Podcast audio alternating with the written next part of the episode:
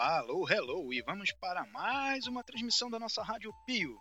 Lembrando que este é um projeto amador do clã pioneiro Sir Percival, do grupo escoteiro Bacuri, lotado na pequena cidade de Santana de Paraíba, no estado de São Paulo. Antes de começarmos a programação, queremos deixar nosso grato, grato, gratíssimo a todos que ouviram nossa primeira transmissão. Temos agradecimentos especiais a serem feitos àqueles que nos enviaram e-mails com incentivos e sugestões. Primeiro agradecemos ao nosso chefe Doni, que enviou o nosso primeiro e-mail. Muitíssimo obrigado, chefe Doni. Agradecemos também a escoteira Carolina. Sua sugestão já rendeu parte de nossa programação de hoje. Fique atenta. E também o nosso muito obrigado à mãe do escoteiro Santiago, Ellen Alves. Os pios já anotaram suas sugestões ao nosso projeto e já fazem parte dessa nossa nova programação. E de fundo musical nós temos o Código Morse, sugestão do próprio chefe Doni. Curta um pouquinho. E aí, bem legal, não acham? Falando um pouco sobre o Código Morse, temos uma história de Baden-Powell e um livro bem desconhecido de muitos do movimento escoteiro. Minhas Aventuras como Espião. Isso mesmo, o fundador do movimento escoteiro escreveu e teve publicado um livro onde ilustra como espiões que ele dirigia usavam sinalização de semáforo para codificar mensagens que seriam escondidas dentro de dispositivos de ocultação entregues a ele. Ele também observa que esse método de codificação de mensagens secretas foi popularizado durante a Guerra da África do Sul de 1899, também conhecida como Segunda Guerra Anglo-Boer. Então podemos ver o porquê da relação dos escoteiros e o código Morse, entre outras atividades que BP trouxe ao movimento escoteiro. Opa, se gostaram dessa história sobre BP, aviso que teremos mais nas próximas transmissões. Que tal vocês participarem nos enviando histórias de BP que gostariam de ouvir aqui na rádio? E convidamos nossos chefes do Bacuri a nos enviar um áudio sobre o código Morse. Vocês sabem que transmitir uma mensagem para a sessão utilizando o código Morse ou semafórico é um dos tópicos para a conquista da especialidade de comunicação? Então, lobinhos, escoteiros e sêniores, conversem com seus chefes, pois é uma atividade bem interessante para conquistar esta especialidade. Dando o gancho, temos as pioneiras do clã Sir Percival compartilhando suas experiências de como conquistar o institutinho de condecoração de grau máximo do ramo escoteiro. Esse mesmo, a Liz de Ouro.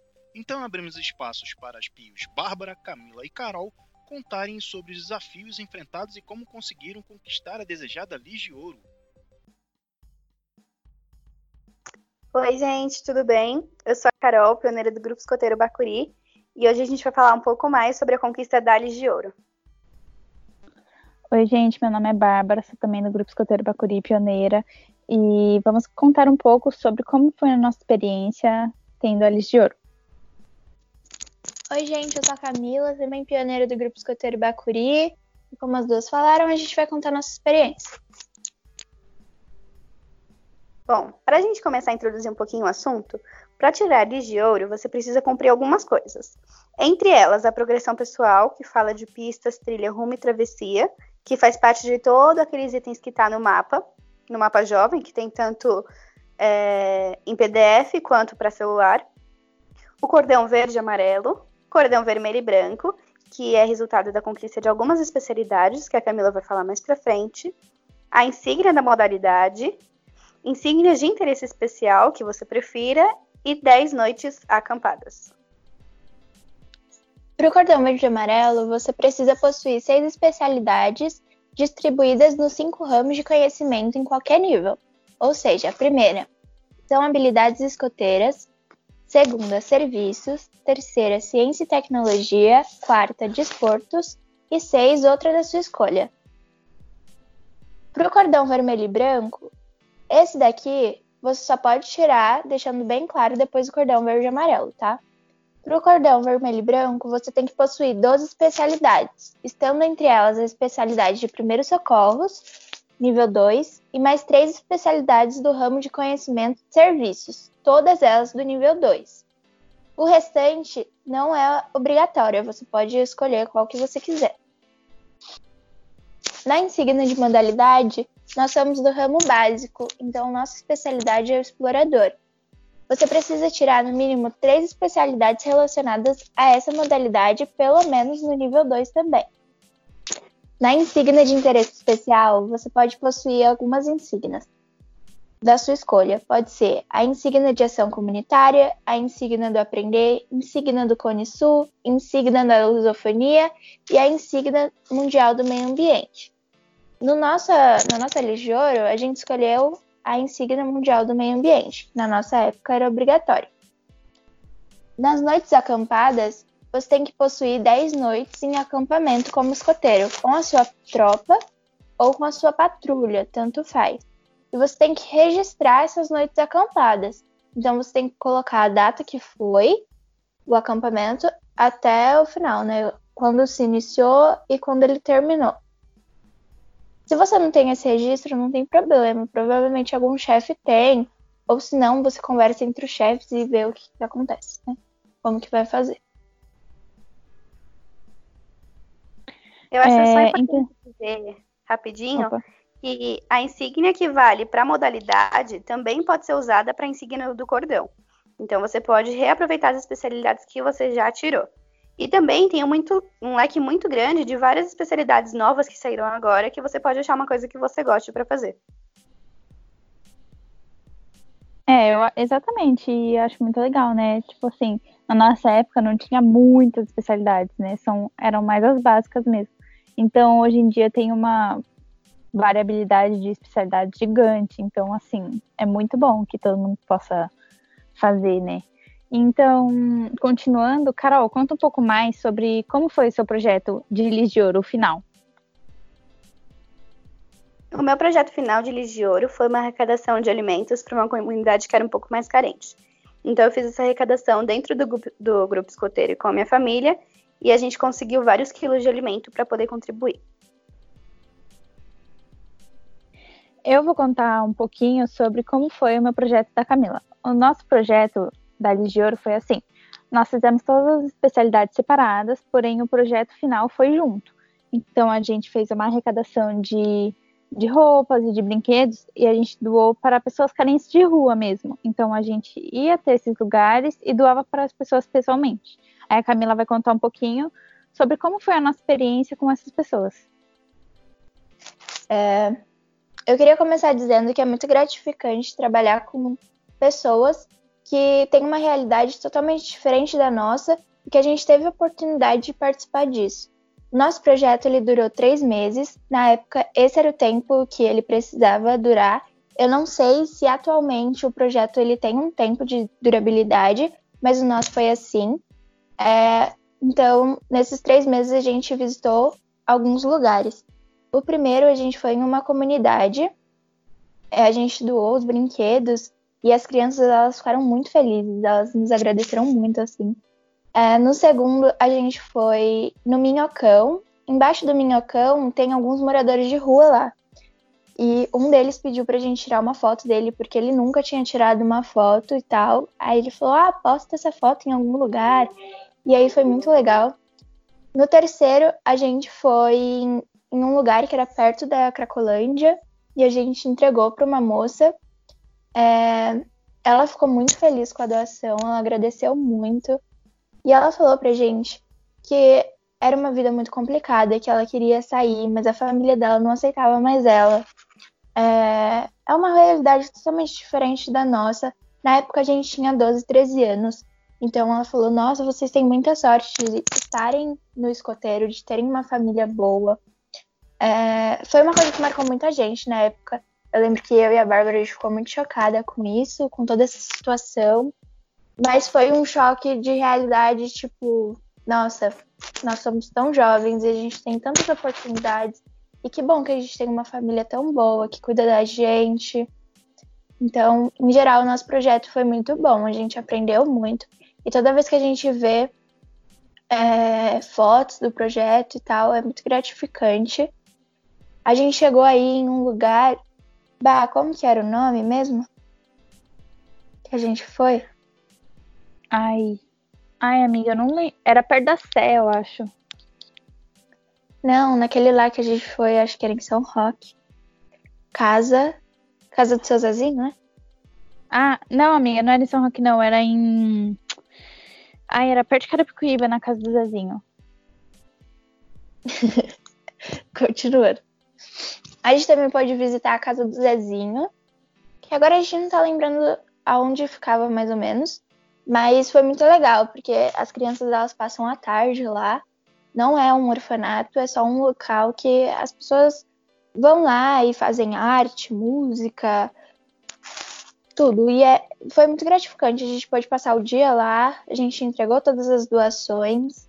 E foi muito legal passar o dia com as crianças, elas ficaram muito felizes com a gente entregando as sopas para elas, elas podendo escolher. Foi muito legal. E foi legal também, é, que nem lá se falando de arte, música e tudo mais, eles, eles faziam mosaico, né, com, com coisas quebradas de azulejo, coisa assim, era a coisa mais linda, gente, sério. As crianças tinham um talento incrível. E assim, elas iam lá para passar a tarde, então os pais deixavam elas lá e elas se divertiam muito lá com, com as outras pessoas, né, e tudo mais.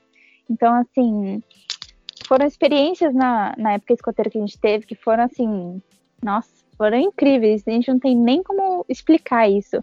Tanto a Carol quanto a Camila, que nem assim, doação de alimento, doação de roupas, acho que são coisas extremamente importantes e que a gente tem que sempre pensar nisso, porque o que a gente tem hoje, outra pessoa não tem nada. Então, é complicado, né, essa situação das pessoas. A gente sempre tem que estar tá pensando umas nas outras e sempre tá querendo ajudar, né? Alguma de vocês tem algum último comentário? Eu só queria dizer que eu acho que assim é muito importante a gente aproveitar essas oportunidades que o escotismo nos proporciona, da gente conhecer outras realidades, da gente ajudar o próximo e principalmente da gente se colocar no lugar do outro, né? Porque é uma dor que a gente não entende e que a gente pode ajudar a diminuir pelo menos um pouquinho. Então, são trabalhos muito importantes da gente ter na sociedade, né? Seja dentro do escotismo ou não, mas que é uma coisa que a gente tem que agarrar.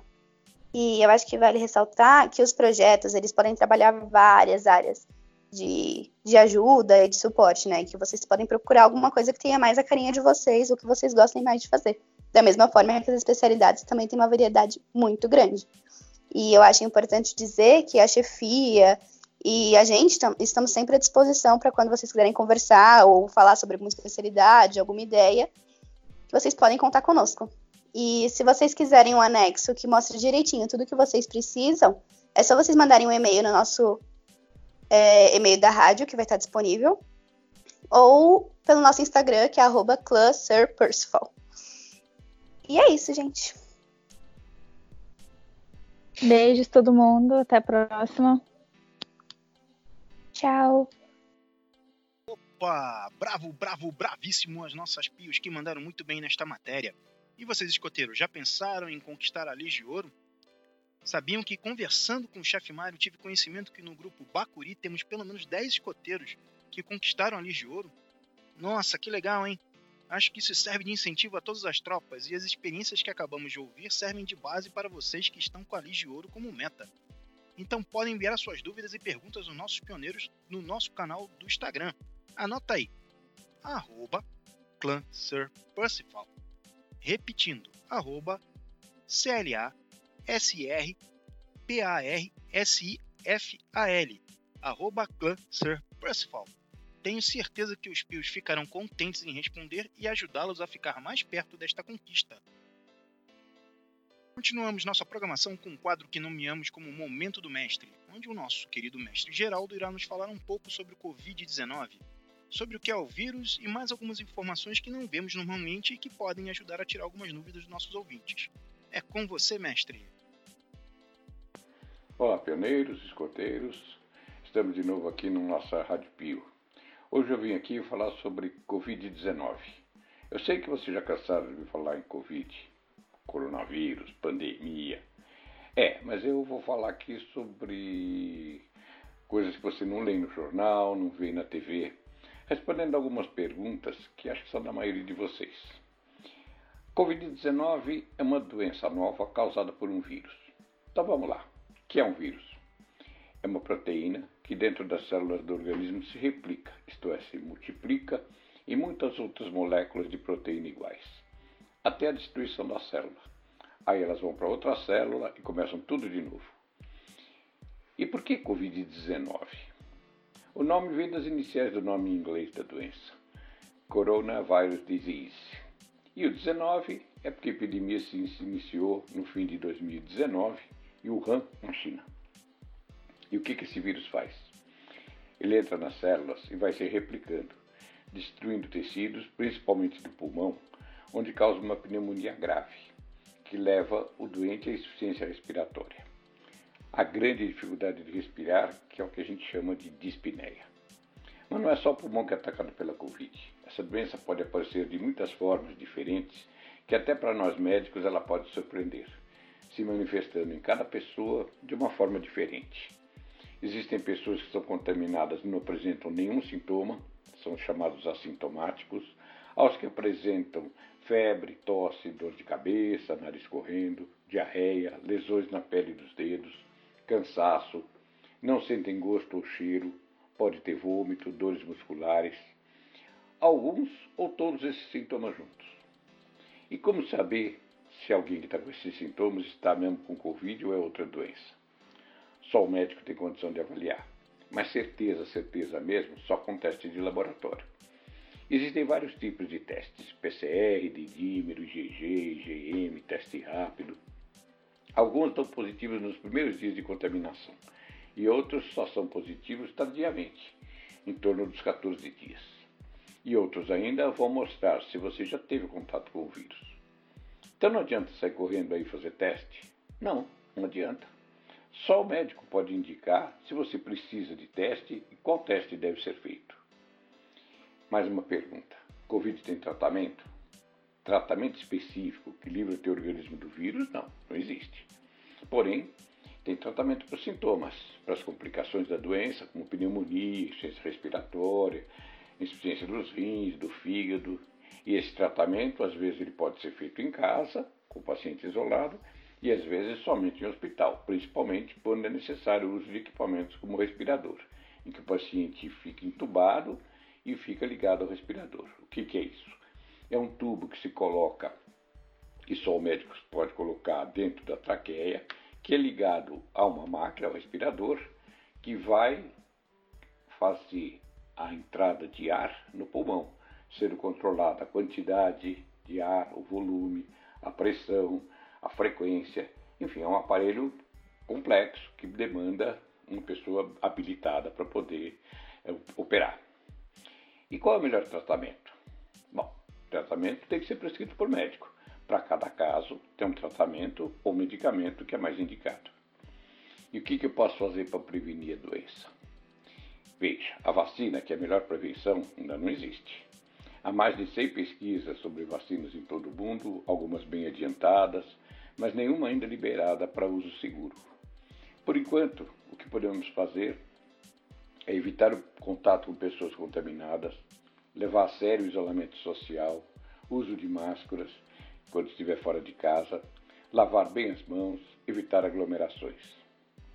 Gente, quando isso vai acabar? Olha, toda epidemia tem uma fase inicial, seguida de outra de aceleração descontrolada, que é a que a gente está vivendo agora. Depois vem uma queda no número de casos e a seguir uma situação controlada, onde o número de casos é pequeno e a gente convive com a doença como com qualquer outra doença. E nós, como escoteiros, que estamos sempre alerta para ajudar o próximo em toda e qualquer ocasião, o que, que nós podemos fazer? Seguir as regras de isolamento social, seguir as regras de higiene para conter essa epidemia, e uma coisa que está muito ao nosso alcance é nos lembrarmos das pessoas mais esquecidas, dos idosos, dos doentes, e nos comunicarmos com eles e com nossos amigos de escola, de patrulha, de matilha, por telefone, pelas redes sociais. Você não está fazendo nada? Lembra do teu amigo, lembra do teu avô, lembra daquela pessoa que está mais isolada. Passa uma mensagem para ele, pega o telefone, conversa um pouquinho. Estarmos presentes é o melhor presente que podemos dar ao nosso próximo. Sempre alerta para servir. E voltamos novamente. E aí, conseguiram extrair informações novas ou reforçar um pouco mais o que já haviam lido ou escutado em outros canais? Agradecemos ao nosso mestre e reforço o seu pedido final. Não é porque nos distanciamos fisicamente que devemos nos manter isolados. Felizmente, hoje em dia temos tecnologias que nos permitem manter contato à distância. Então, seja por WhatsApp ou qualquer outro meio, com uma simples ligação telefônica. Não se esqueçam de manterem seus laços firmes, principalmente nesse momento que passamos. Dia desses li uma matéria sobre ações que se utilizam da internet para aproximar as pessoas nesta pandemia. Cito aqui como exemplos o arroba escutatoria de idosos, isso mesmo, é um quebra-língua, arroba escutatoria de idosos, um canal no Instagram que promove este contato entre voluntários e idosos criando uma rede solidária, e algumas outras plataformas digitais que contam com sessões para oferta de ações voluntárias para pessoas do grupo de risco e também os que precisam de orientações sobre como agir nesse momento de isolamento social. Temos também o missãocovid.com.br, do qual o nosso mestre Geraldo faz parte, que é também outra boa iniciativa. Sabemos que o movimento escoteiro preza por boas ações, e é claro que neste âmbito de risco que vivemos com medo de nos contaminar com Covid-19, tem aquele grande impacto na avaliação do risco de fazer uma boa ação presencial. Então, por que não pensamos em alternativas online que possam gerar uma rede de boas ações? Convido a todos no nosso grupo a pensarem e pesquisarem sobre este assunto e podem enviar sugestões ao nosso e-mail ou ao nosso Instagram. O nosso e-mail é radiopio.185sp.gmail.com e o nosso Instagram é arroba Estamos esperando a contribuição de vocês. Agora nossa programação segue com uma entrevista da presidente da EDP do 10 Distrito Escoteiro do Estado de São Paulo. Aliás, os pios que nos ouvem sabem o que é uma EDP? Acredito que muitos ainda não saibam, principalmente os recém-chegados ao ramo pioneiro. Pensando em esclarecer um pouco sobre esse assunto, nossos pios Vinícius e Kevin nos trazem uma entrevista rápida a pio Rafaela Serafim do clã Fênix, do grupo escoteiro Tuidara. Ouçam eles e saibam um pouco sobre o que é uma EDP. Olá pessoal, tudo bem? É, eu sou o Pioneiro Vinícius, hoje eu estou aqui com o Pioneiro Kevin também. Oi, gente. Nós estamos juntos aqui para entrevistar a presidente do EDP, a Rafaela. Oi, Rafa, tudo bem com você? Oi, gente, tô bem e vocês? Eu sou a Rafa, do Clã Fênix, do Grupo Escoteiro Tuidara. Rafa, hoje a gente veio aqui para fazer algumas perguntas para você. Kevin, quer começar com a primeira pergunta? Pode ser, Vini. É, Rafa, o que é uma EDP? Como que funciona uma EDP? A EDP ela é a equipe distrital pioneira, então ela é responsável por auxiliar os clãs e os pioneiros, tanto em até problemas, alguns conflitos internos, como também nas atividades ou sugestões de dinâmicas e diversas coisas. É bem amplo mesmo e a gente procura fazer o máximo que a gente pode. E o que, que você faz assim como presidente de uma EDP? Como presidente, eu coordeno mesmo a equipe, né, para a gente conseguir funcionar da melhor forma possível, realizar o máximo de atividades, é, auxiliar também os clãs e aproveitar o nosso tempo, né, porque é curto, é apenas um ano. Uh, e Rafa, nesse tempo que você ficou como presidente, quais são as melhores experiências que você teve? O que, que vai, você vai levar para sua vida? Como presidente, eu aprendi muito a me relacionar com outras pessoas e outros clãs, então acho que isso é uma experiência bem legal, assim, a gente sair um pouco da nossa zona de conforto, porque a gente acaba interagindo com mestres de outros clãs, pioneiros, até às vezes com a região, então a gente sai um pouquinho da nossa zona de conforto e consegue expandir nossos horizontes e viver algumas situações inusitadas. Rafa, e para essa galera que está chegando agora, o que, que você tem assim de indicação para eles participarem da EDP? Qual o incentivo que você pode dar para eles assim, algo que te ajudou na sua vida, que você achou muito legal? Gente, a EDP é muito mais legal do que parece. É bem legal trabalhar com uma equipe diferente. Normalmente não vai ter só pioneiros no seu grupo, então você tem a oportunidade né, de conhecer pessoas de outros clãs, de como eles trabalham, conhece novas, novas formas de trabalhar mesmo, é, você, você acaba interagindo também com pessoas de outros clãs, de outros grupos, então é uma experiência bem legal para o crescimento, também para vencer a timidez, você precisa lidar com situações em público e também é, estimula muito a criatividade, porque a gente precisa pensar em atividades, bolar jogos, então é bem legal mesmo, vale a pena arriscar se você quer, se você quer se comprometer com alguma coisa e colher os frutos depois. Então, pessoal, como o nosso tempo é curto, né? A nossa entrevista vai ficando por aqui. Eu queria agradecer muito a Rafa por ter participado, tá, Rafa? E Ai, gente, que fofo! Muito obrigado. O prazer é todo meu. Tranquilo. Quando a gente tiver uma oportunidade de fazer uma conversa maior, a gente pode até gravar de novo uma outra entrevista, falando mais detalhes da EDP. Então é isso, pessoal. Valeu. Bravo, bravo, bravíssimo.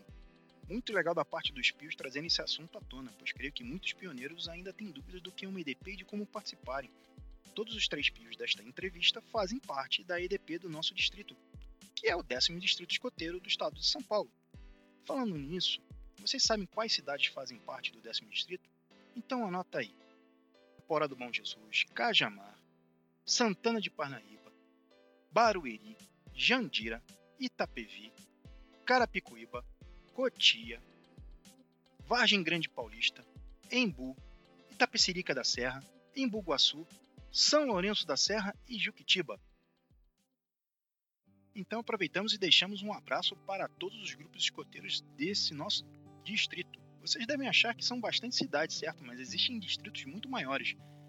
E chegou a hora na nossa programação do quadro cultural, onde me sinto realmente feliz em trazer os trabalhos de nossos pios. Desta vez teremos o pio Victor Frisoni, também conhecido como Paim, recitando uma de suas obras. Todo o clã deve estar feliz em ouvir, pois o nosso país tem um talento que muitos ainda não conhecem. E é um grande feito transmitirmos aqui o seu trabalho de sua própria voz. Então convido a todos a ouvirem sua obra chamada Primeira Morte de Velho Homem Solta a voz, pai. A luz vibrante entrava pela janela e refletia nas paredes brancas, fazendo o quarto parecer mais vivo do que realmente estava naquela manhã de setembro. Fernando, confinado àquela cama para o resto de seus dias, se sentia bem, apesar de tudo. Com seus olhos fixados no horizonte limitado de seu quarto, refletia sobre a pergunta feita pelo seu neto, que estava ao seu lado. O garoto olhou em seus olhos. O avô, com um sorriso inesperado no rosto. Um sorriso de garoto. Um sorriso jovem. Eu era só um menino. Não muito mais velho do que você, eu acho. Com quantos anos você tá? 16? 17? 17, respondeu o garoto, com um rosto que pode, que pode ser descrito como assustado. A voz de seu avô, assim como o sorriso, parecia ter rejuvenescido em poucos minutos. O homem perdeu o neto de vista e voltou seus olhos para as paredes do seu quarto que, se não fosse a janela e um único quadro, seriam completamente lisas. E que quadro curioso! Um quadro amador, sem dúvidas. Rosa gostava de pinturas assim. Gostava de passear nas galerias de rua, admirando o trabalho dos artistas da região. E de vez em quando até comprava um. As mãos do neto agora estavam segurando as mãos do avô. Maltratadas pelo tempo, quando o homem voltou seu olhar para o neto. Bem, eu tinha uns vinte e poucos anos, poucos dias depois de terminar a faculdade. E ela era linda, a menina mais charmosa que você iria ver na sua vida. Depois da sua avó e da sua mãe, é claro. A frase desencadeou uma risada tímida por parte dos dois. Essa era a primeira vez em alguns meses que ele ouvia seu avô rindo definitivamente não era a mesma pessoa que ele havia visitado nos últimos dias. Mas beleza não é tudo. Acho que já te falaram isso mais de mil vezes, disse o avô. Além do rosto, que eu me lembro muito bem até hoje, devo ter alguma foto dela nas minhas, nas minhas caixas. Pode procurar no armário depois. Além disso, ela tinha um jeito peculiar, um olhar que te deixava hipnotizado, uma voz que te trazia calmaria, como se estivesse deitado sob uma árvore longe de tudo isso. Uma hora bucólica era o que ela tinha. Nesse ponto, o garoto já estava se questionando se o seu parente preferido tinha realmente entendido sua pergunta.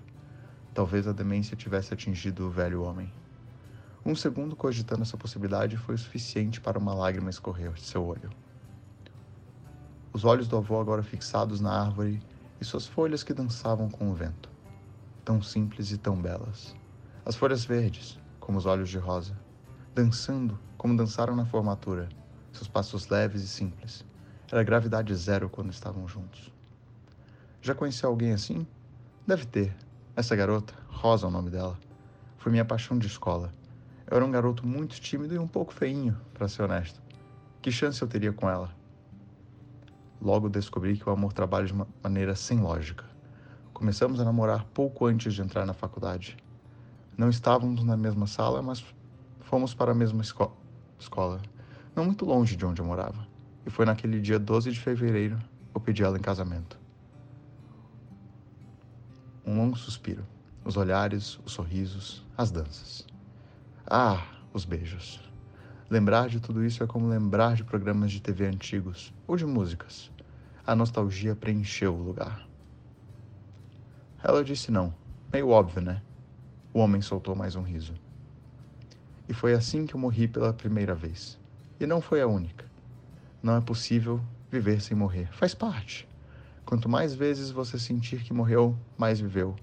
Querer viver sem morrer algumas vezes ao longo do caminho é como a existência sem o existir, ou como cerveja sem álcool. Então, respondendo sua pergunta, não estou preocupado, nem com medo, nem nada disso.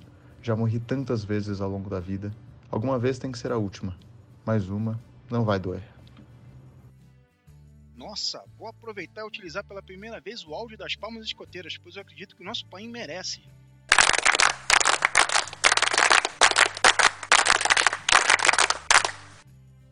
Que vocês estão achando do projeto da Rádio Pio? O que vocês gostaram e o que vocês não gostaram?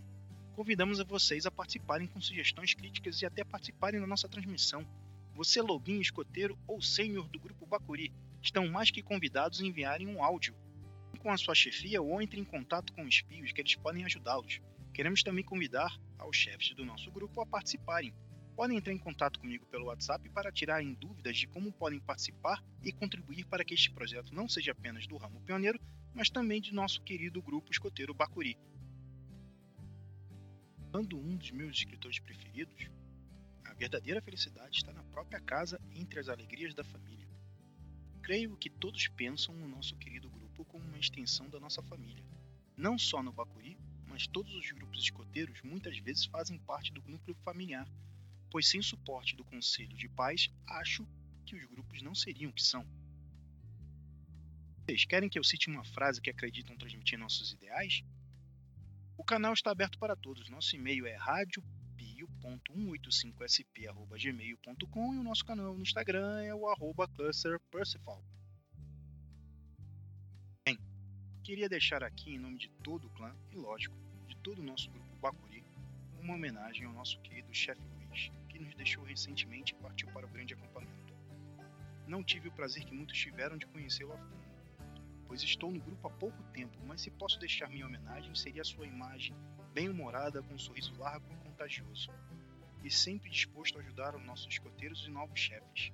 Encerramos aqui com a canção de despedida entoada por todo o grupo Bacuri extraída do meu arquivo pessoal em sua homenagem. Sempre alerta para servir. Esquerda, direita, esquerda.